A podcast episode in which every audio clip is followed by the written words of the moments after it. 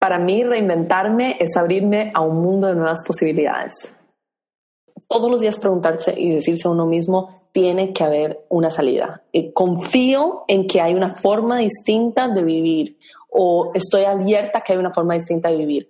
Porque a veces es cuando uno está con muchos frentes, el económico, el familiar, se puede volver demasiado para el sistema de uno y sentir como que de verdad no hay esperanza. Entonces decirse a uno mismo, sé que hay una salida, tiene que haber una, una salida. Estoy abierta a escuchar la salida y rezar mucho. Reinvéntate. Empieza por tu mente, tu corazón y tu espíritu. Eres perfecto y eres perfecta tal como eres. Solo tienes que darte cuenta. Libérate de tus complejos, de tus creencias limitantes, crea tu vida y recibe todo lo que necesitas. Asume ya la identidad de quien anhelas ser. Yo soy Esther Iturralde, Life Coach Espiritual. Este es un espacio seguro para que recibas las herramientas, las epifanías y los parteaguas para que de una vez por todas te liberes del deber ser social, cultural o religioso. Mi misión es abrir brecha, hacer las preguntas incómodas para que conectes contigo y con Dios. El resto lo decides tú. María José Flaqué es la fundadora de Mujer Holística. Ella es health coach, es maestra de meditación, conferencista y emprendedora digital. A través de su plataforma Mujer Holística, ella inspira a las mujeres a vivir una vida con pasión, con amor y con más abundancia. En tan solo cinco años, Mujer Holística se ha convertido en un movimiento de bienestar y espiritualidad que alcanza casi dos millones de mujeres en más de 20 países de habla hispana. Su primer libro se llama Soy una mujer holística, fue publicado por la editorial Penguin Random House, se encuentra en la novena edición y es un bestseller en países como Colombia y Costa Rica. Su segundo libro se llama Una nueva realidad y ha inspirado a miles de mujeres a abrirse, a conectarse con la abundancia y crear la vida que desean. María José ofrece conferencias a nivel mundial, ha sido entrevistada por los principales medios de televisión, de prensa, en México, Costa Rica, Honduras, Ecuador y Colombia. Y ahora en Reinventate Podcast también. Yo la verdad que admiro muchísimo a María José Flaque y a todo lo que hace a través de su comunidad de mujer holística. Es una inspiración de cómo en cinco años ha logrado dar saltos cuánticos impresionantes y ha ayudado a tantas mujeres a que hagan lo mismo. Entonces, bueno, pues vas a disfrutar muchísimo este episodio. Seguramente ya ubicas a María José o tal vez ubicas su cuenta de mujer holística, que es la comunidad que ella creó en un inicio. Fin, te va a encantar este episodio. No dejes de seguirla, no dejes de seguir Mujer Holística, porque seguramente te va a gustar. Pero bueno, un notición es que sepas que María José Flaqué va a estar con nosotros en el Summit de Reinventate. ¿Puedes creer esto? En Reinventate Summit 2019, María José Flaqué es uno de los speakers invitados en el primer día, que es el día donde hablamos de espiritualidad. Ella va a tener una masterclass increíble que justamente cierra el primer día del summit. De verdad que cuando ella aceptó mi invitación, no solamente al podcast, sino al summit, no manches, me hizo súper feliz porque sé que tu audiencia de Reinvéntate vas a disfrutar muchísimo de su contenido y de su visión de vida. Y por supuesto, su último libro de Una nueva realidad, te lo recomiendo muchísimo. Ve comprándolo de una vez. Y bueno, pues te dejo con este episodio para que lo disfrutes y la conozcas de una vez. Pero bueno, si tú has llegado a este episodio por primera vez y no sabes qué es eso de Reinventate Summit, donde va a estar María José con nosotros, pues, ¿qué estás esperando? Métete a la página web Reinventate Summit y te explico en un par de minutos qué es.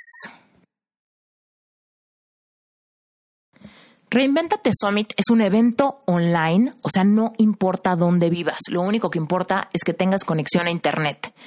Pero bueno, este evento online nace gracias a que Reinventate Podcast se ha mantenido número uno en toda Latinoamérica en temas de salud, autoayuda y empoderamiento humano. Reinventate Summit es un evento que nace gracias a que diario recibo mails, comentarios, mensajes directos de personas que me piden más contenido, más respuestas, más herramientas exactamente cómo hacerle para realmente catapultarnos y transformar aquella área de nuestra vida que no funciona. Es un, es un momento para que nos unamos más y aportemos más. Son cuatro días donde vas a recibir masterclasses en vivo impartidas por más de 30 speakers que han sido invitados de Reinventate Podcast. Ya nos contaron su historia de reinvención y ahora vienen a ayudarte a que termines de despertar tu conciencia para que transformes tu vida y puedas por fin reinventarte. Cada día vas a transformar tu visión ante cuatro pilares importantes de tu vida. El primer día del Summit vamos a hablar de espiritualidad, porque somos seres espirituales teniendo una experiencia física. Me has escuchado decir esto muchas veces. Es crucial que conectes con tu creador y que actives tu sabiduría divina y tus talentos únicos, esa intuición, esa habilidad para trascender las experiencias de tu vida. El segundo día vamos a hablar de salud física y emocional, porque nuestro estado de salud física se crea en las profundidades de nuestro estado emocional. Cuando aprendes a liberar tus propias emociones, catapultarás tu salud y en serio vas a crear la experiencia física corporal que quieres vivir. Así que libérate de inseguridades físicas, de complejos y de síntomas de enfermedad. El tercer día, emprendimiento con propósito, vamos a hablar de cómo vivir de eso, de tu pasión, de tu propósito, de tu vocación, porque no se trata solamente de tener dinero o de tener un trabajo seguro, se trata de que tengas claridad ante tus sueños y generes creencias empoderadoras que te lleven a manifestar la abundancia económica y emocional de estar impactando vidas con tu vocación. Y finalmente, el cuarto día del Summit, vamos a hablar de cómo crear una visión de vida. Es decir, vas a fortalecer la capacidad de manifestar tus sueños y vivir una vida plena. Esto implica un viaje de autodescubrimiento constante, resiliencia, profundo amor propio y conexión espiritual. Vas a generar tu propia visión de vida para que te permita ser una persona feliz y empoderada en todas las áreas y etapas de tu vida, aún en los momentos complicados y en los momentos tristes, porque sabemos que esta vida no se trata solamente de ser felices, se trata de trascender, se trata de crecer, se trata de sentir. Así que bueno, si quieres ser parte de este movimiento, te estamos esperando. Compra tu boleto para el Summit ya. El Summit es el 7, 8, 9 y 10 de noviembre del 2019. Así que no sé en qué momento estés escuchando este episodio, pero córrele a la página web reinventatesummit.com. Summit se escribe Summit con doble M, reinventatesummit.com y vas a encontrar que ahí puedes comprar tu boleto inmediatamente pero es muy importante que te apures porque los precios están muy bajos ahorita por lanzamiento. Conforme nos acerquemos al evento, los eventos cuestan los boletos cuestan 97 dólares, lo cual quiere decir que cada masterclass te va a costar como 2 dólares 50. O sea, súper, súper poquito. Además de que vas a tener un montón de bonos, regalos, descuentos, rifas, meditaciones guiadas, un libro de trabajo, recomendaciones bibliográficas. O sea, literal, te vamos a equipar brutalmente para que puedas reinventar el área que sea que quieras cambiar en tu vida. ¿Ok? Entonces, apúrate, porque a pesar de que los, boletos cuestan 97 dólares, ahorita están más baratos. Así que no sé qué fecha sea el día de hoy, pero apúrate, ve a la página web reinventatesummit.com, compra tus boletos ya. Y si tienes cualquier duda, cualquier pregunta, también puedes seguirnos en Instagram. Reinventate Summit en Instagram. Manda un mensaje directo y te voy a contestar de inmediato cualquier duda, pregunta, inquietud que tengas. Te mando un beso gigante y ahora sí, iniciemos con el episodio. María José, estoy muy contenta de tenerte aquí. Estoy, no sabes lo feliz de traerle a la audiencia una entrevista contigo. Siento que eres una mujer súper real, lo cual es lo que necesitamos, ¿no? Para realmente usar ejemplos y para poder seguir los pies, las huellas en el piso de alguien que de verdad está viendo resultados, me encanta tu último libro, ya, digo, tengo como 18 mil preguntas. es que hay un despistado en mi audiencia que no sabe quién eres. Cuéntanos quién eres tú y qué haces hoy en día. Bueno, gracias por tenerme, Estel, gracias por invitarme y muy contenta también de poder hablar de mí de, y, bueno, de reinventarse en la vida a través de esta entrevista. Bueno, te cuento, yo soy la creadora de Mujer Holística, que es una plataforma que Bueno, mi visión es ayudar a las mujeres, bueno, inspirarlas a que puedan vivir una vida con más pasión, con más propósito, con más abundancia y con una mayor conexión de su ser. Y desde allí poder crear la vida que, realmente desean vivir, el máximo, ojalá alcanzar el máximo potencial de sí mismas. ¿Cómo fue que surgió Mujer Holística? ¿Qué estaba pasando en tu vida cuando dijiste, vamos a comprar este dominio y vamos a crear algo aquí? Bueno, yo era, bueno, me gradué en el 2012 de Health Coach por IIN, por Integrated Nutrition. Entonces fui una de las primeras coaches en Latinoamérica, había muy pocas en ese momento, y me costó bueno, siempre me ha encantado viajar. Entonces, una de mis metas era tener un negocio en línea, porque yo dije, bueno, si IIN, yo pude haber estudiado estando en Costa Rica y ellos en New York, bueno, cualquier persona en cualquier parte del mundo puede aprender de mí también. Entonces yo dije, yo quiero hacer algo en línea. El problema es que en ese entonces, en el 2012, no era el Internet que es hoy en día y especialmente en el tema de meditación y bienestar, porque principalmente había muchas páginas web, pero todas estaban dirigidas hacia, por ejemplo, tráfico y Google Ads, por ejemplo, ese estilo. Y había muy pocas en las que se podía colaborar. Entonces yo dije, ¿cómo puede ser de que me cuesta tanto hacer crecer mi plataforma y colaborar con otras personas? Entonces necesito crear una página en donde para solucionar el problema que yo tengo de colaboración con otras personas. Entonces, Mujer Holística inició así, inició como una plataforma en donde distintas personas eh, escribían artículos, colaboraban. Y poco a poco, el destino, las personas, las seguidoras, comenzaron a decirme, bueno, eh, quién es Mujer Holística, quién está detrás de esta página, y poco a poco comencé yo a figurar más hasta que eventualmente tomé la decisión de hacerlo más sobre mi camino más que la idea inicial. Mm, padrísimo. Oye, y hablando de tu camino, tú de chiquita, ¿qué querías ser de grande? ¿Cómo, cómo te visualizabas tú antes, de, antes de que hubiera internet? Yo quería ser de todo. Yo quería ser arquitecta, yo quería, siempre he tenido, siempre he sido muchas pasiones. Quería estudiar diseño de modas, quería estudiar en medicina y comencé estudiando química en la universidad y después de química me pasé a diseño de modas y administración de empresas, o sea, completamente los dos extremos, ¿no? De creatividad y por otro lado también mucho de matemática y, y ciencias. Y de pequeña siempre soñaba, bueno, en realidad lo que quería era ser doctora o, o economista, siempre soñaba con algo muy tradicional en realidad. Nunca pensé de que me iba a ir como por el camino de independiente y mucho menos por el camino de meditación, espiritualidad, bienestar. Bueno, eso, eso es que ni siquiera sabía que era eso. Ni existía, ¿no? En tu mapa. No, no. ¿Y cómo fue, cómo fue que lo fuiste, que lo encontraste? Seguramente fue por una necesidad personal o cómo surgió esta curiosidad. Sí, bueno, en el 2015 yo regresé, yo estaba viviendo en Chile por muchos años y un año en Inglaterra y en el 2015 yo regresé a vivir a Costa Rica.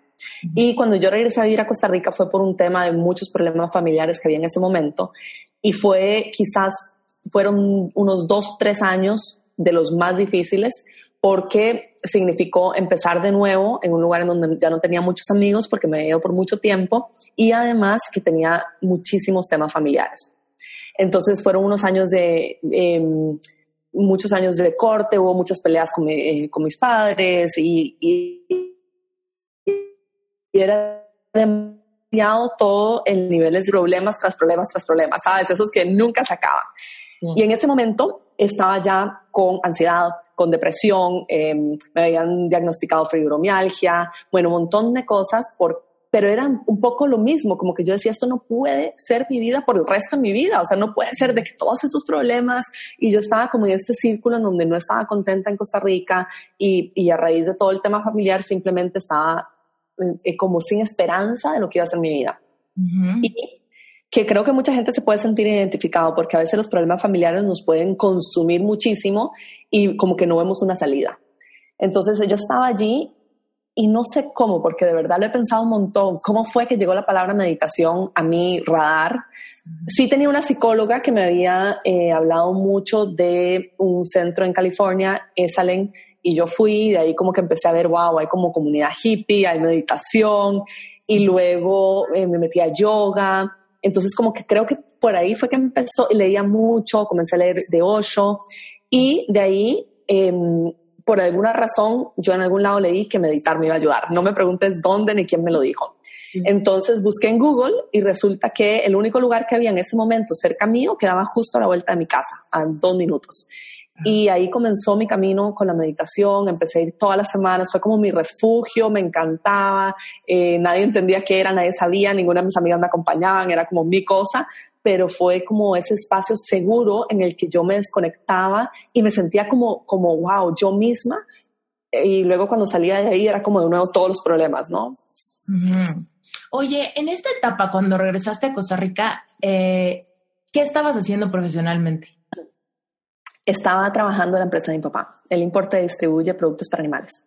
Mm, entonces, otro mundo completamente distinto. Y totalmente. Oye, y entonces, viviste en Chile, te fuiste a Inglaterra. ¿Qué andabas haciendo en ese, en ese entonces? Estudiando. Sí, yo estudié en Chile, sí. Y yo soy mitad chilena, entonces hice la universidad en Chile, hice mi último año en Inglaterra y de ahí decidí regresar a Costa Rica por todos esos temas familiares. Oye, 2015, eso no tiene mucho tiempo. Si te Perdón, 2005. ¡Ah! ¡Ay, qué pena! ok, ok, ok. qué pena, qué pena. Ahora todo el mundo va a decir 2015, eso fue hace tres años. Perdona, qué pena, 2005. 2005, ok, perfecto, ahora sí. Ok, necesitamos como mi línea del tiempo. Necesito que pongas un título en el video de abajo que diga, se equivocó, es 2005. 2005. No, tiene mucho más sentido. son 14 años ya. Ok, sí, no, tiene muchísimo tiempo y tienes razón, en ese entonces Internet era completamente otro... otro y cuando yo me gradué ahí en, en el 2012 inclusive, era otro mundo. En el 2005 no había nada, en el 2012 había poco, y especialmente alrededor de este tema en español, pero hoy en día es, bueno, ha explotado. Sí, ha sido increíble, ¿no? La soporte es lo que lo que yo le digo a la gente es hoy en día, a pesar de que la gente a veces, bueno, y me incluyo, a veces tendemos a ver, no, es que ahora hay muchísima competencia. En realidad no, no es que haya mucha competencia, es que hay tanta oportunidad que podemos hacer más cosas que nunca antes. Y por eso correcto. la gente está haciendo más cosas que nunca antes. Pero sí, no, no es competencia, más bien es la prueba, la, el testimonio, la prueba, los pelos de la burra en la mano de que sí se puede y de que tenemos el mejor momento para hacerlo, ¿no? Correcto, exactamente, sí. Me encanta. Ok, entonces empezaste a meditar y empezó a cambiar tu vida, se volvió tu refugio y seguramente se empezó a ir esa ansiedad, ¿no? Sí, se volvió mi refugio, me comencé en el camino en que empezamos todas, yo creo, ¿verdad? Todos los talleres que alguien decía, taller de chakras, no sé qué, allá voy, taller de bueno, hice todas las cosas posibles, que Reiki, que la certificación de Reiki, que el taller de chakras, que el retiro en no sé qué montaña, que el taller de respiración. Entonces todo yo me apuntaba a todo. Y así fui, em, bueno, tomando más experiencia y llegó un punto en el que dije, bueno, tengo todas estas certificaciones, todos estos talleres, ya lleva más tiempo de experiencia y ahí apareció alguien que unió, eh, el health coaching unió todo lo que ya yo venía trabajando durante muchos años. Estudiaba mucho, siempre he sido estudiar muchísimo, de leer mucho, de hacer, eh, estudiar. El conocimiento me encanta. Entonces, para ese entonces, cuando entré a IIN, ya yo tenía bastante conocimiento em, de este mundo porque me había sumergido completamente. Y pero bueno uno nunca termina completamente de, de, explorarlo. Yo creo que es más bien entre más uno explora más se da cuenta que menos sabe. Claro totalmente. Oye y cuéntanos ¿Cómo fue que después de, o sea, cuando encontraste esto y evidentemente empezaste a ver los resultados en tu vida, ¿cómo fue que realmente se formó la idea de que esto podía ser una profesión, una vocación, ya, o sea, todo, pues digamos que, sí, tu carrera profesional de aquí para el real? Fue en IIN definitivamente, en el curso de Integrated Nutrition, porque allí hay varios módulos de negocios, de que uno puede vivir de esto, y ahí fue que, estando adentro, fue que me di cuenta, ok, yo puedo hacer esto. Inicialmente como que entré pensando, tal vez, pero no estoy segura. Bueno, puedo hacer un poquitito freelance, como consultas, y ahí veo cómo me va. Esa era como mi, bueno, mi idea era, voy a ver cómo me va con esto, y, pero no tenía mayores planes, no, no me imaginaba algo más grande, simplemente sobrevivir, o sea, económicamente y ser independiente, esa era mi meta. Y de ahí eh, comencé bueno, de hecho yo comencé a trabajar antes de graduarme a los seis meses, que es cuando nos permiten comenzar con consultas, y ya había pagado el curso antes de graduarme, porque le puse todo esto, o sea, fue como, todos mis huevos van a esta canasta. Y comencé a promocionarme donde fuera. Yo me acuerdo que había lugar que, que promocionara y yo escribía o iba a dejar flyers y ponía por todos lados. Yo estaba determinada a que eso me iba a funcionar. Oye, y en ese entonces tenías la visión de a mí me gusta viajar y yo quiero vivir viajando y necesito sí. abundancia para hacer este sueño posible. De hecho, me acuerdo haberle dicho a un amigo que me dijo, em, algo me preguntó sobre ese tema y yo le dije, bueno, es que yo quiero viajar y yo quiero poder trabajar en línea para poder, no sé, tener mi, mi tiempo libre, para poder viajar exactamente. Y me contestó, ¿para qué? Para ir a Miami, porque es como, ¿a dónde vas? Y yo, no, yo quiero ir a África. Yo tenía todos estos planes de que yo me iba a África a hacer voluntariado y tenía, nunca había estado en Asia. Bueno, yo tenía los mega planes de, de mis viajes por Asia, buscaba en Google, tenía los Lonely Planet, o sea, yo tenía seguro de que yo iba a ir, Esther. Mm, me encanta. Oye, y en esta etapa tan visionaria tuya, ¿tuviste problemas con merecerlo? ¿Tuviste problemas con creértela? ¿Problemas? Porque mucha gente que quiere emprender y que ve personas haciendo esto, generalmente caen en la idea de, pues es que ella puede por esto, o ella es muy carismática, o ella igual y tiene apoyo de su familia, de sus amigos, o muchos conocidos, o es más inteligente, ¿no? Y en realidad batallamos mucho con merecer aquello con lo que soñamos. ¿Cómo te fue a ti con eso? Fue, los primeros años fueron muy difíciles y tengo que decir que, por ejemplo, cuando empecé como health coach, eh, yo alquilaba un stand en una feria en, Costa Rica y no llegaba ni un alma. Y además llovía y se me mojaban los pies y hacía viento, salía todo volando y yo tenía que estar obligatoria, eh, obligatoriamente todos los sábados allí porque había firmado un contrato. Y yo me acuerdo haber pensado como esto me da mucha vergüenza y, y, ¿qué estoy haciendo? ¿No? Como nunca voy a salir de aquí. Y me acuerdo que los primeros años sentí mucho eso, sentí uno, la vergüenza como de estar poniéndome allá afuera y diciendo yo hago esto y yo trabajo en esto. Y también el no, no creérmelo en realidad. Pero yo en eso sí siempre dije, bueno, tengo que intentar creer que soy por lo menos buena health coach o si no nadie me lo va a creer. Entonces por ese lado sí siempre como que trabajé mucho mi mentalidad de yo decía que, por ejemplo, yo vendía un detox online, mi primer detox, no se apuntó nadie en línea. Pero yo no fui a la feria orgánica ese sábado porque se suponía que empezaba ese sábado y yo dije, si me ven aquí en la feria van a saber que no vendí nada y que por eso estoy en la feria. Entonces, no voy a ir a la feria porque voy a pretender de que estoy con mis alumnos, ¿no? Entonces, al principio yo pretendía que estaba con gente aunque no se apuntara ni una persona. Y bueno, esto eh, trabajé mucho mi mentalidad porque para mí era como lo que necesitaba para poder eh, mantenerme económicamente en ese momento. Pero después, a medida que Mujer Holística fue creciendo, sí luché también mucho con el tema del merecimiento porque sentí todavía el día de hoy, yo, tú me estás viendo aquí desde el lado de Mujer Holística, grande, eh, los libros, qué sé yo. Pero yo me veo aquí desde mi lado y mi vez el Internet, crear contenido, mi equipo, las cosas pequeñas, ¿no? Yo no veo la visión grande de lo que es mujer holística en mi día a día, yo veo la visión pequeñita de lo que tengo que hacer. Sí. Entonces, no creo, yo no lo veo como ustedes lo ven.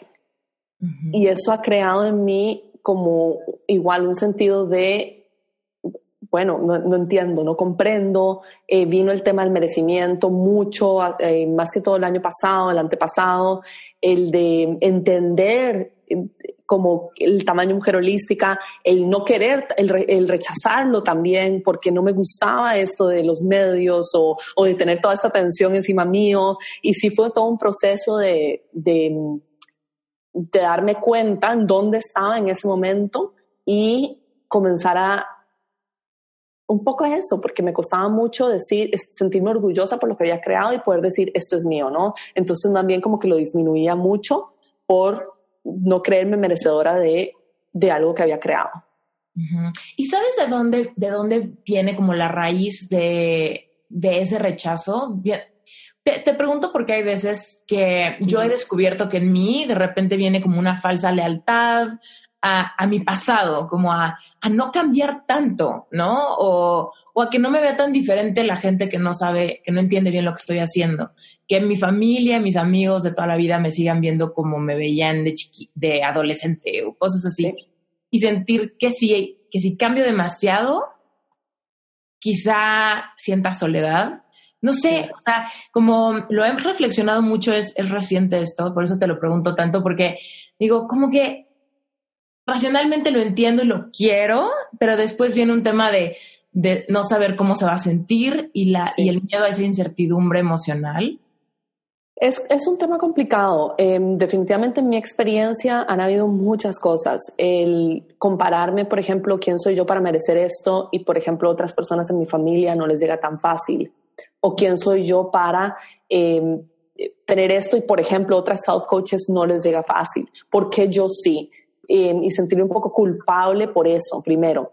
Y también porque en esencia es que no nos sentimos tampoco que valemos lo suficiente o que somos suficientes, ¿no? que, que merecemos mucho, es mucho cultural también, esto de que merecemos ser felices y tener el éxito, porque la cultura nos ha inculcado mucho de mantenernos calladitas, mantenernos más bajitas, no brillar demasiado, no incomodar a otras personas. Entonces el tema de recibirlo todo incomoda por esas lealtades que tenemos a nuestra familia, a la sociedad, por las creencias. Y sí, ha sido sí, es, complicado y definitivamente creo que hay diferentes capas, porque yo he pasado por la parte de la lealtad hacia la familia, del no merecer por compararme a mi familia, luego a otras personas en el medio, luego yo misma digo, pero me ha llegado tan fácil, porque yo no veo como que yo he trabajado mucho, cuando obviamente sí he trabajado, pero yo no lo veo así. Entonces es como me ha llegado tan fácil y veo otras personas que le llega tan difícil. Y luego veo, por ejemplo, personas que, no sé, que trabajan todo el día y que les cuesta muchísimo más y, y, me, y me siento culpable. Entonces, definitivamente hay distintas capas, distintos niveles y creo que es siempre estar revisando las creencias de uno y sumamente agradecidos con la vida porque de verdad somos demasiado, demasiado bendecidas. Mm, súper de acuerdo contigo. Oye, retomando lo que nos estabas contando hace rato de que decías, yo voy a pretender que aquí estoy con mis alumnas. Sí. hacías intuitivamente o realmente era como un ejercicio de voy a visualizar lo que quiero crear? No, lo hacía por vergüenza. Lo hacía por vergüenza porque yo decía no, o sea, yo tenía todo mi ánimo, todas mis expectativas, todos mis huevos en esa canasta. Y yo decía, si no funciona, me va, o sea, ¿qué va a hacer de mí? en mi mente era, ya, esto es, voy a tener que buscar trabajo en una oficina si esto no funciona y dónde voy a ir a trabajar. Entonces yo lo hacía mucho por vergüenza, tenía, sentía mucho también que mi papá en ese momento me estaba, había trabajado con él, él me estaba manteniendo todavía, pero yo me había ido de su oficina con la idea de crear esto, ¿no? De emprender mi propio negocio. Y yo decía, si fracaso, tengo que regresar ahí pero además habría regresado fracasando. Es que la palabra fracaso simplemente, yo no podía manejar la palabra fracaso. Era, esto tiene que funcionar o funciona o funciona porque si no es demostrarle al resto de las personas de que todo el mundo pensaba que esto era un hobby. Nadie sabía lo que era health coaching, nadie entendía y todo el mundo me decía qué lindo hobby.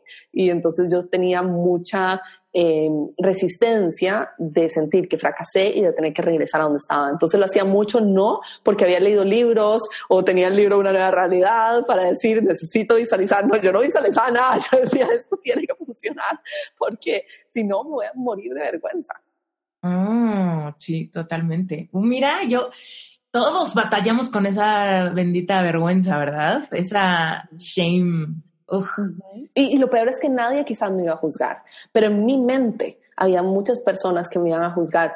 Y con esto del fracaso, ¿no? Con, bueno, que mucha gente creo que también lucha con esto al emprender. ¿Qué pasa si fracaso? Y para mí en ese momento era una gran vergüenza, pensaba que, que me iban a juzgar, que se iban a reír de mí, sentía mucho esto en ese momento. Sí, ahora ya es, es, distinto. Ahora me atrevo, por ejemplo, con programas como Yo Amo el Dinero, que son programas que, que han salido mucho más y que en su momento me habría muerto de vergüenza de poner un programa, por ejemplo, yo amo el dinero, el dinero me ama a mí porque habría dicho que van a pensar de mí, me van a juzgar, van a decir que soy superficial, que no sé qué, que no sé cuánto, que solo importa el dinero y que en ese tema de espiritualidad, ahora ya me importa menos porque creo que mm, en inglés hay una palabra que es thick skin, como piel gruesa. Ya la vida me ha hecho de mucha de piel más gruesa porque cuando uno tiene una plataforma grande, lo, viene, viene bastante duro, no es sencillo tampoco, ¿no? Y los comentarios van fuertes y los comentarios negativos y, la crítica, y entonces creo que me he vuelto más fuerte gracias a eso.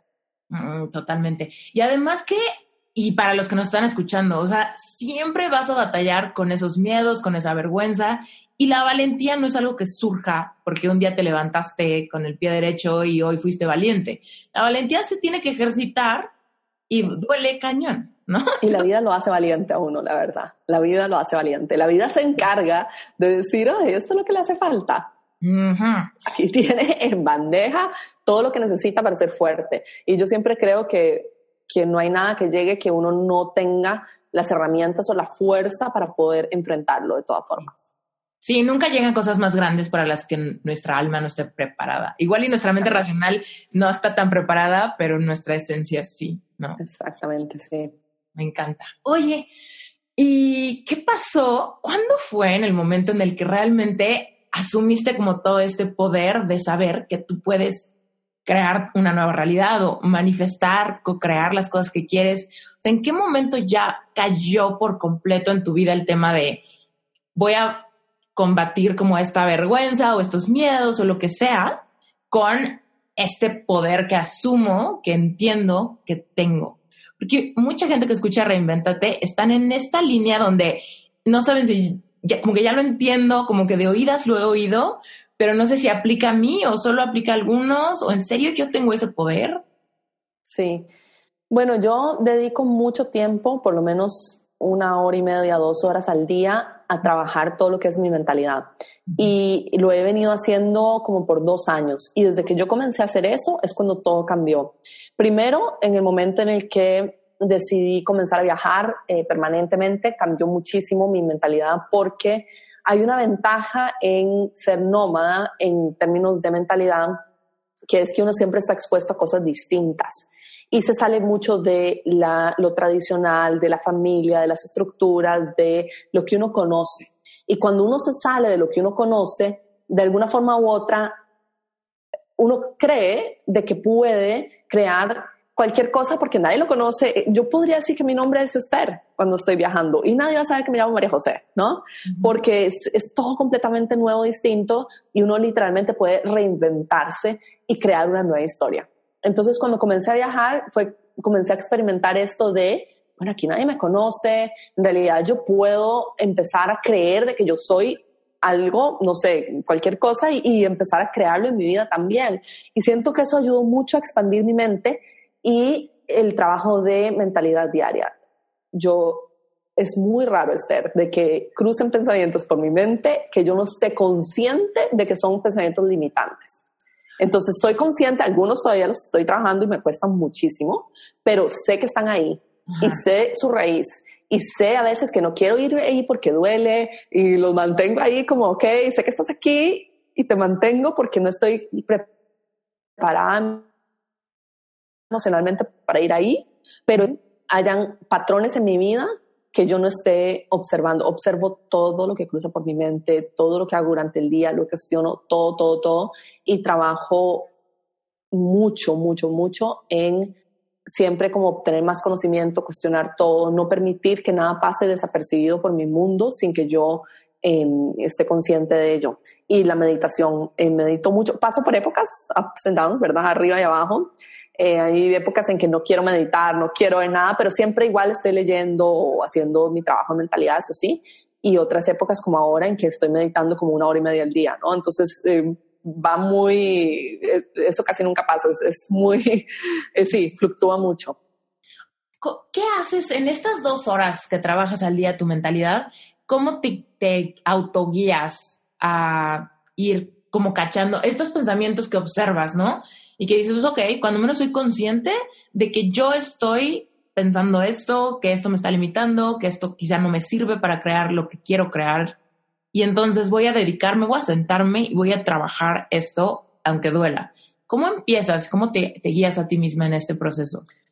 Yo tengo distintas prácticas. Em, bueno, escribo mucho en mi diario, eso es súper importante para mí. Eh, voy mucho a los jardines, a los parques, a la naturaleza y me siento, por ejemplo, a meditar o, eh, o a escuchar a veces música de meditación eh, como para tranquilizarme.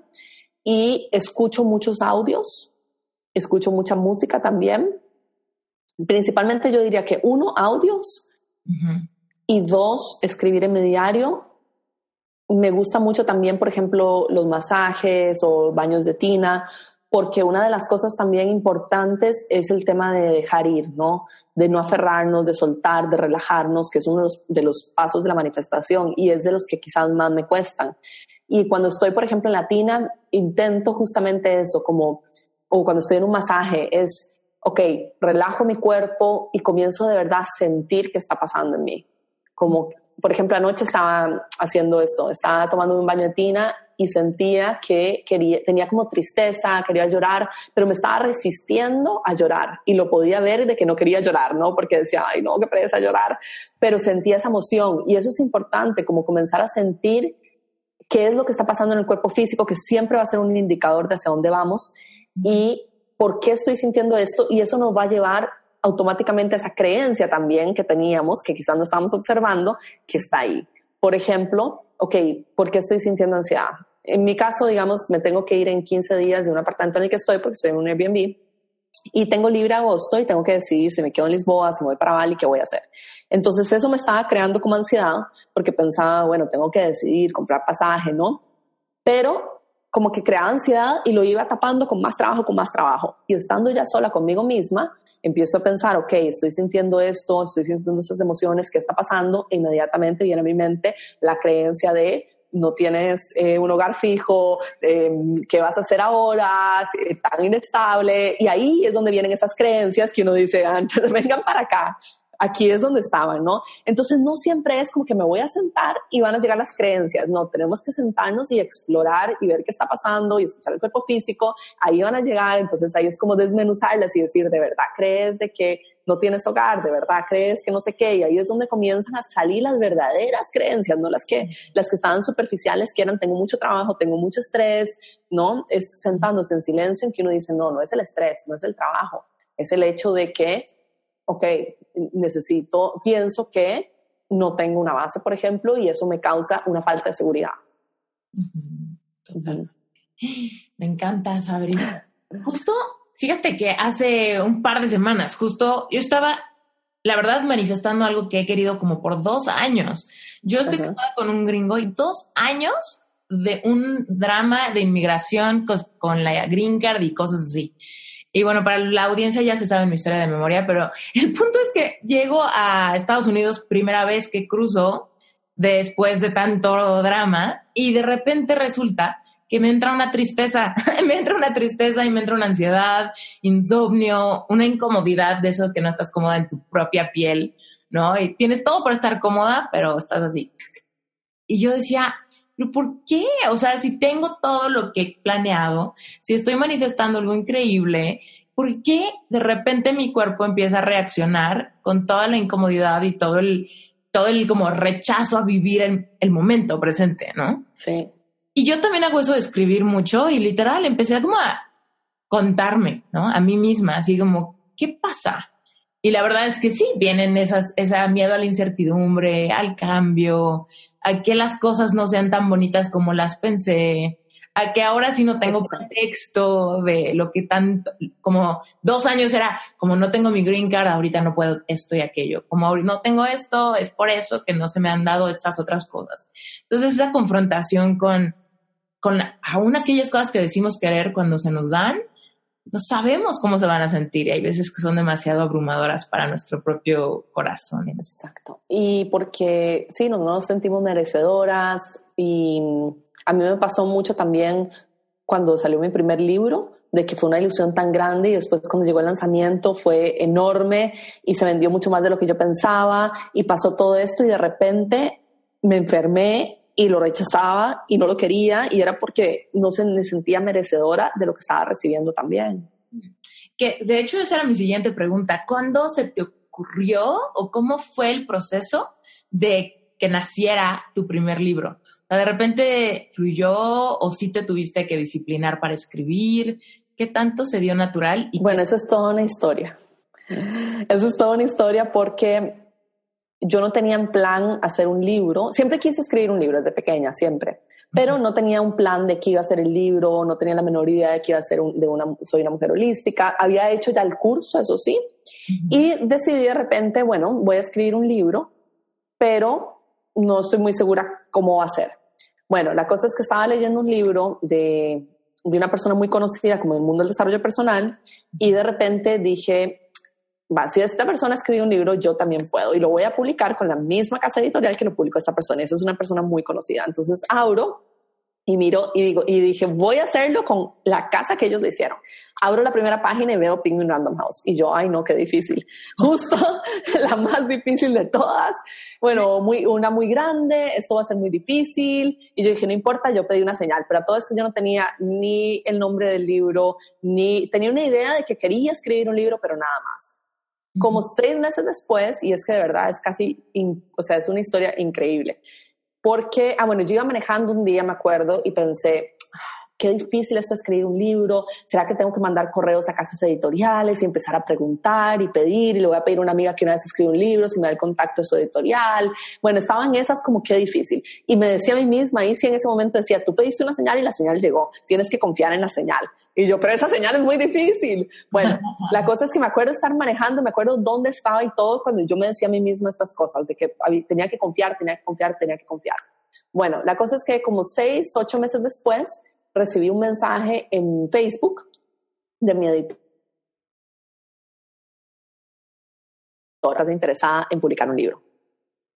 Y yo como, bueno, llamé a mi papá y le dije, no me va a creer lo que acaba de pasar. Y me dice, papá, eso es una broma. Eso es que tú le contaste a alguien de que tú estabas manifestando eso y te están haciendo una broma. Y yo, ¿será que es una broma? Entonces busqué en Google el nombre de ella y todo, y efectivamente editorial, y ahí supe que era cierto me causó mucha gracia eso, porque fue como, o sea, ¿a quién le cae un mensaje después de que pidió una señal, no? Y mensaje de Facebook además, y entró en mi, en mi junk folder que no lo revisé hasta como una semana después. Bueno, la cosa es que hablé con Laura y, bueno, me dijo, ¿qué idea de libro tienes? Y yo, bueno, no sé, soy una mujer holística, salió así nomás. Entonces le presenté el proyecto y bueno, ahí empezó el proceso de, de escribir el libro y me basé en el punto de soy una mujer holística. ¡Wow! Me encanta. Muy bien. Sí, pero para que vean el poder que tiene la manifestación y el confiar, porque yo me decía a mí misma, tú pediste una señal, la señal está. Totalmente. Ok. Oye, y entonces, cuando sale tu libro y se empieza a meter, bueno, se empieza a vender más, ¿por qué? ¿Por qué crees que lo hayas resentido? Es que mucha gente no entiende por qué pasan esas cosas, ¿no? De cómo, o sea, es es falta de agradecimiento, tanto lo querías, lo tienes y ahora ya no lo quieres. Em, yo creo que es sentido de merecimiento, que uno no cree de que uno se merece eso. Y para mí fue mucho el, el lanzamiento, los medios, el darme cuenta también de, de, lo que era mujer holística, que yo no me había dado cuenta. Esther, o sea, la noche antes de que saliera el libro a librerías, nada, ninguna foto en Instagram, nadie tagueando. Y yo como, no, esto es un fracaso, nadie compró mi libro, yo estoy, estaba segura que nadie lo iba a comprar, esto es terrible. Em, no, no, no, va a ser un fracaso, la editorial nunca más me va a publicar nada, todas las cosas pasaron por mi mente. Pasaba el final del día y ni una sola foto con el hashtag y yo decía, no puede ser. Y en eso, como en la tarde, nos comenzaron a llegar los mensajes de las seguidoras, como estoy en la librería y los libros todavía no han llegado a la librería. Y no fue, entonces, no fue hasta como el día siguiente que comenzaron a subir y subir y subir y se vendió en tres días, toda la primera edición, en tres días. Fue una locura, locura absoluta. Hola, interrumpo este episodio rapidísimo para invitarte una vez más a que te metas a Relevante Espiritual, que es mi membresía mensual. Relevante Espiritual es un lugar increíble donde te vas a sentir completamente contenido para platicar tus dudas, hacer tus preguntas y sobre todo profundizar en, en tu relación espiritual Literal, si tú crees en Dios y estás en esta lucha de reinventarte, de cambiar tu relación con el dinero, con tu cuerpo, con tu pareja, con tu trabajo, con tu vocación, con tus clientes, si tú quieres reinventar algo en tu vida y crees en Dios, tienes que trabajar tu merecimiento. Y eso es lo que hacemos en Relevante Espiritual. Básicamente, si te gusta este podcast, Relevante Espiritual te va a encantar porque es donde vamos mucho más profundo, es donde te doy herramientas, es donde te doy reflexiones para cada semana, para que realmente puedas catapultarte desde una perspectiva espiritual y que puedas realmente empezar a ver cambios en tu vida. Por supuesto, escuchar el podcast, este y muchos otros que tienen contenido increíble, te ayuda porque obviamente ayuda a que tu frecuencia y tu vibración suban y que estés en el mismo canal de personas que tienen la misma energía que tú. Sin embargo, en Relevante Espiritual vas a tener un lugar seguro para hacer todas tus preguntas y para hablar de esos temas tabús que generalmente no se hablan en las familias o en las parejas o en las iglesias o incluso en las congregaciones. Esos temas que a veces nos dan pena y que nos censuramos. Relevante espiritual es un espacio seguro. Es un lugar solamente para miembros donde tú puedes hacer todas tus preguntas y donde yo llevo las masterclasses semanales a un nivel mucho más profundo para que puedas conectar, para que puedas transformarte y para que puedas sensibilizarte con tu propia intuición que es tu sabiduría divina. Eso es relevante espiritual, cuesta solamente 18 dólares al mes y tu compromiso inicial, si tú te animas y te metes, tu compromiso es solamente de un mes. Y en ese mes vas a tener el acceso a todo el contenido acumulado desde que inició la membresía, más las próximas cuatro semanas, o sea, tu mes. Si por alguna razón no te gusta, Tú lo puedes cancelar sin compromiso, sin preguntas, sin nada. Tú lo puedes cancelar y listo, se acabó. Pero si te gusta, vas a tener por solamente 18 dólares un espacio seguro de contención, personas que están en el mismo canal que tú, una comunidad segura, masterclasses cada domingo, un montón de bonos, meditaciones guiadas y cositas que les regalo a los miembros y sobre todo vas a tener este espacio donde vas a poder aprender mucho más profundamente de cómo ver desde una perspectiva espiritual los temas que son relevantes para tu vida. Listo, eso es la invitación. Relevante Espiritual es el sponsor oficial de este podcast. Así que si disfrutas el podcast, no solamente vas a disfrutar muchísimo la membresía, sino que vas a estar apoyando que Reinventate Podcast se sostenga porque gracias a los miembros de Relevante Espiritual pagamos las ediciones, la difusión, marketing, hosting, edición de episodios, etcétera, etcétera, etcétera, y está increíble. ¿No prefieres tener esta membresía en vez de que haya comerciales? La verdad es que a mí me chocan los comerciales. Te mando un beso gigante, sigamos con el episodio. Y claro, si estás decidido y ya te quieres meter y quieres darle la prueba un mes, lo único que tienes que hacer es ir a Esther com diagonal relevante espiritual, todo junto. Si quieres encontrar la liga directa, solamente métete a las notas del episodio y listo, ahí le das clic directito. Un beso. Eh, entonces, tu primer libro se vende como pan caliente después de tanto miedo de que no fuera a venderse. Resulta que sí, en tres días se acaba.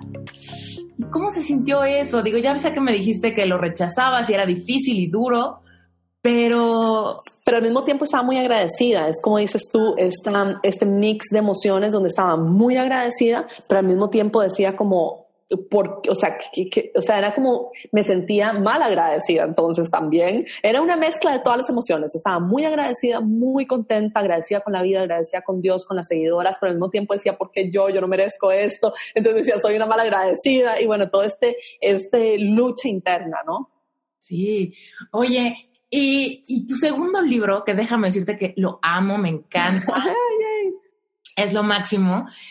Eh, ¿cómo, se, o sea, evolucionó la expectativa del segundo libro, ya sabiendo la experiencia del primero y las emociones encontradas? ¿Cómo, cómo lo retomaste la ola por segunda vez? Yo siempre digo que el, segundo libro fue como un segundo hijo, como que el primero uno tiene todos los miedos de voy a ser buena madre, no voy a ser buena madre, bueno, yo no tengo hijos, pero, pero es lo que escucho de mis amigas, voy a ser buena madre, no voy a ser buena madre, y el segundo es como que ya uno sabe lo que es el primero, y el segundo más bien que haga lo que quiera, ¿no? Es como que vaya, uno es mucho más relajado, y con el segundo fui mucho, mucho, mucho más relajada. El segundo igual ha sido un bestseller, pero nunca jamás como el primero, porque el primero fue un boom enorme y el primero va como por la doceava edición, algo así, y el, y el segundo creo que va por la segunda, tal vez, o tercera. Entonces ha sido una gran diferencia. No es que no se ha vendido bien, igual se ha vendido bien, pero no, nunca jamás como el primero.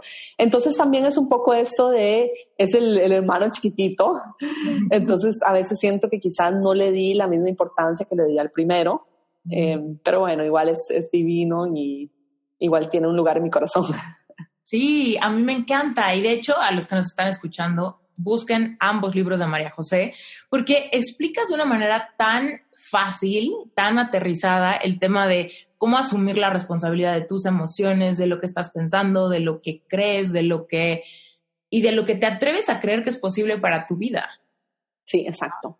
Es em, el, el, segundo libro es mucho más fácil de leer también que el primero es, es, que yo siempre digo es como el, juguetón y el primero es como el más eh, serio. Entonces el primero es un libro más serio, el segundo es más alegre, más juguetón, más fácil de leer. Definitivamente es una gran diferencia. Increíble. Oye, María José, hay 18 temas contigo, entonces vamos a escoger el tema de la abundancia antes de, de que terminemos. Cuéntanos ¿cuál sería, si tú le pudieras explicar a alguien algo al respecto de lo que es posible sentir en términos de abundancia para manifestar todo lo que queramos? Porque abundancia no tiene que ver solamente abundancia con dinero, puede ser abundancia de oportunidades, de ideas, de creatividad, de conexión, de, de comunidad, de un montón de cosas. ¿Cómo ¿Cómo le podrías explicar a alguien que esté pasando por mucha escasez en todos los términos, ¿no? Quizá un periodo de, de ansiedad, de pleitos, de separación, quizá también, ¿no? De esta sensación de saber que no estás haciendo lo que te gusta, pero no ves ni para dónde moverte. ¿Cómo podría alguien que nunca ha conectado con abundancia empezar a trabajar ese músculo cuando siente que estamos en cuatro paredes y que es muy fácil para María José, pero para mí no, porque mira lo que estoy pasando. ¿Qué le dirías? Em, lo más importante en esas situaciones que yo sé que a veces uno siente que no hay salida es todos los días preguntarse y decirse a uno mismo, tiene que haber una salida. Eh, confío en que hay una forma distinta de vivir o estoy abierta a que hay una forma distinta de vivir. Porque a veces es cuando uno está con muchos frentes, el económico, el familiar, se puede volver demasiado para el sistema de uno y sentir como que de verdad no hay esperanza. Entonces decirse a uno mismo, sé que hay una salida, tiene que haber una, una salida, estoy abierta a escuchar la salida y rezar mucho a, a, lo que ustedes consideren que sea su, puede ser el universo, Dios, no importa, no tiene que ser una religión, pero pedir mucho a un ser superior o algo que uno sienta que es más grande que uno mismo, a decir, por favor, dame confianza y ayúdame a ver la salida. Nada más con rezar, ayúdame a encontrar la salida. La salida tiene que llegar. Cuando uno, hay una frase que dice, cuando uno pone cosas en un altar, eso se altera. Si uno no quiere rezarle a la divinidad, récenle a lo que sea, a cualquier cosa que uno de verdad le tenga fe, pero ayúdame por favor a encontrar la salida. Y eso de verdad es milagroso. Totalmente. Oye, y en términos de dinero, Cuéntanos por qué tú amas el dinero y por qué el dinero te ama a ti. muchísimo por nuestra cultura, por nuestra sociedad. Y recuerda que la frase número una mujer holística siempre es cuestiona todo. Cuestiona lo que estás pensando, cuestiona lo que ves, cuestiona absolutamente todo. Y llegó un punto en donde estaba, honestamente, un poco cansada de escuchar a las personas quejarse del dinero, especialmente en mujer holística. Y yo decía, no puede ser que hay tanta escasez, que hay tanta queja alrededor de esto y que sea una razón para la cual las personas no cumplen sus sueños o deciden no tomar decisiones en su vida, como reinventarse por culpa del dinero. Entonces dije, vamos a echarle la culpa a otra cosa, porque no es culpa del dinero, porque aunque tuvieran una buena relación con el dinero, siempre va a haber algo que entonces no, porque es nuestro sentido de justamente lo que hemos hablado todo este podcast, en, esta entrevista, es nuestro sentido de merecimiento y de brillar, de no mejor mantenernos pequeñas. Entonces el dinero se vuelve también, eh, primero, la razón por la cual no hacemos muchas cosas en la vida y segundo, absorbemos las creencias de la sociedad con respecto al dinero y entregamos el poder a otras personas y preferimos no tener el poder sobre el dinero.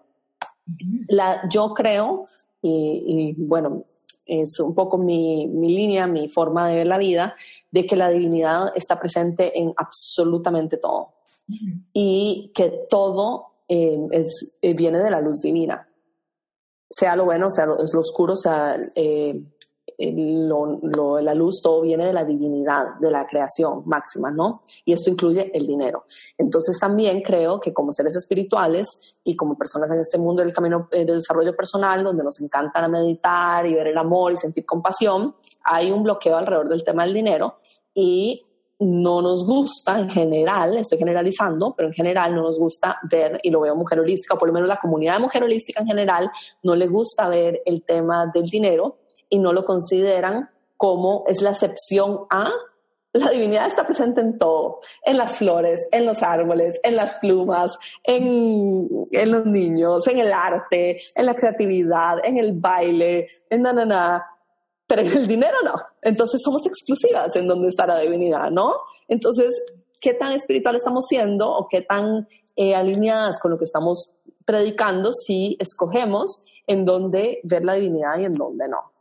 Entonces ahí fue como ya tiene, tenemos que hablar de esto, ¿no? En mujer holística por lo menos tenemos que hablar de esto. No puede ser que seguimos culpando el dinero, eh, por culpa del dinero no crecemos, taranana, y además de absorber y darle el poder a las personas que criticamos, además, mm, no estamos tomando responsabilidad por dónde estamos viendo también la divinidad. Entonces ha sido, wow, ha sido transformador el curso, para las alumnas ha sido un proceso muy difícil porque las, el curso es duro, no es fácil, porque nos hace enfrentar absolutamente todo, todo, todo, todo lo que creemos sobre la vida, sobre nosotras mismas, el dinero, la situación económica, tomar responsabilidad de nuestra situación actual y abrirnos a que el dinero va a llegar y entonces, ¿qué voy a hacer con él? Entonces ya no tengo excusa tampoco para disminuir mi luz, ¿no?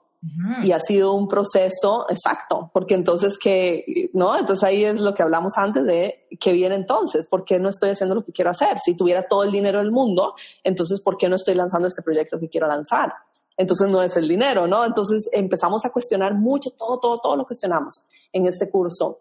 Y luego em, em, traemos energéticamente nuevas plantillas, nuevos códigos. Se trabaja mucho a nivel energético, mucho a nivel de creencias. No es un curso de eh, hazte rico, estas son las técnicas, las herramientas para ganar más dinero. Em, es completamente energético y es un trabajo de cuestionar y ver detrás de, ver el hilo de la ilusión como toda la, cortina de la ilusión y luego ver más allá a la fuente de lo que realmente es el dinero y la fuente de, em, de conectarnos con esa divinidad. Totalmente. Y es que, sí, o sea, definitivamente la falta de dinero es un síntoma, nada más es un síntoma, ¿no? De otra cosa que hay atrás. Entonces podemos tratar de conseguir dinero o tratamos de, no sé, invertir o cosas así que están atacando el síntoma. Pero si el síntoma es creado por creencias que hay detrás, por complejos que hay detrás, pues el síntoma se va a empezar a volver a manifestar en otra etapa o, no sé, en otro momento, ¿no? Sí. Ah, María José, está increíble, me encanta. Cuéntanos qué planes tienes, qué viene para María José Flaque o para Mujer Holística. Bueno, eh, Qué bien, bueno, en este momento estamos con el tema de Yo el dinero, eh, continuamos igual con la certificación de meditación, el próximo año, si Dios quiere y todo sale bien, sale mi tercer libro, que estoy muy emocionada de él, es también sobre espiritualidad y, em, no sé, continuar un poco la exploración de quién somos, este camino y la verdad está bastante entretenido hasta el momento. Oye, de hecho, se me fue una pregunta importante. Eh, ahorita que, bueno, como nómada, ¿cuáles son los mayores retos? Porque evidentemente podemos ver la, la, fortuna de moverte y de tener tu oficina en tu maleta y de poder viajar y estar tan movida como estás, parece como un sueño hecho realidad, ¿no? Pero ¿cuáles son los retos de estarte moviendo todo el tiempo y también los retos de ser una figura pública en cuanto a los haters y los comentarios y todo eso, ¿cuáles serían como las partes más que, más te han costado trabajo manejar? Bueno, el reto de ser nómada en realidad es un poco la parte de la estabilidad de, por ejemplo, donde tengo mis libros, eh, tengo ropa por todas partes, aquí en Lisboa, en Costa Rica, en Colombia, en todos lados tengo ropa. Em, es un poco la parte de no tener un lugar fijo en donde pueda guardar mis cosas. Ese ha sido como el reto principal. Okay. Y em, en términos de, por ejemplo, de los haters, del bullying, ha sido el no tomarlo personal y, y no permitir, porque por ejemplo de 100 comentarios positivos, si hay uno negativo, me aferro al negativo, ¿no? Entonces no hacer eso, aferrarme a los positivos y no al negativo y entender también de que a veces no se trata de uno tomar eh, toda la crítica constructiva bien, pero no tampoco tomar la crítica negativa como que es uno. Sí, lo cual está cañón, ¿no? Supongo que con mucha práctica nada más. Exactamente, exactamente. Lamentablemente sí. Qué increíble que ya estás escribiendo tu tercer libro. Tercer hijo. Uf. A ver cómo, a ver con qué personalidad sale el tercer hijo. que sea niña. Las niñas son más fáciles, yo digo. Exacto. ha sido un placer tenerte en Reinvent. Igual, este, gracias. Muchas gracias por tu tiempo y pues, muchas gracias por escribir otro libro más, porque... Gracias Y a ti por el podcast y por todo lo que compartes. Muchísimas gracias por haberte quedado hasta el final de este episodio. Solamente quiero cerrar pidiéndote un favor.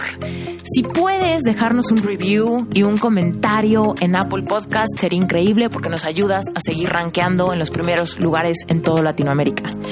Y por último, recordarte que si estás interesado en formar parte de Relevante Espiritual, te estamos esperando. Es un lugar seguro donde de veras vas a tener contención para brindarte más apoyo en el área de tu vida que sientas un poquito frágil y que quieras conectar con Dios y despertar esta habilidad espiritual que tenemos todos de escuchar nuestra propia intuición para tomar decisiones y seguir avanzando hacia convertirnos en una mejor versión de nosotros mismos.